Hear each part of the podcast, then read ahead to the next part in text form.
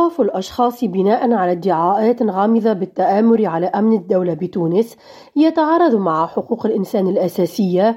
هذا ما أعلنت عنه مديرة المكتب الإقليمي للشرق الأوسط وشمال إفريقيا بمنظمة العفو الدولية هبة مرايف وقالت مرايف في بيان صادر عن المنظمة أن حملة الإيقافات الأخيرة بتونس هي محاولة متعمدة لسحق الانتقادات بما في ذلك انتقاد رئيس الجمهورية.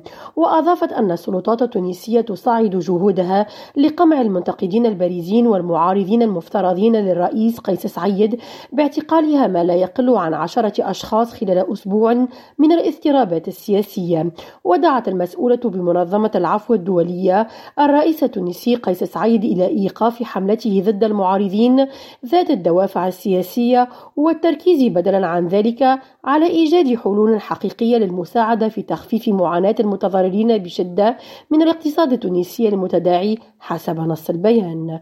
ويشار إلى أن السلطات الأمنية التونسية تشن منذ أيام حملة اعتقالات طالت سياسيين معارضين ورجل أعمال وإعلاميا دون تهم واضحة. وفي المقابل أكد الرئيس التونسي أن الموقوفين هم إرهابيون واتهمهم بالتآمر لتقويض الدولة والتلاعب بأسعار المواد الغذائية لإثارة التوتر الاجتماعي بتونس. نرجس بديرة ريم راديو تونس.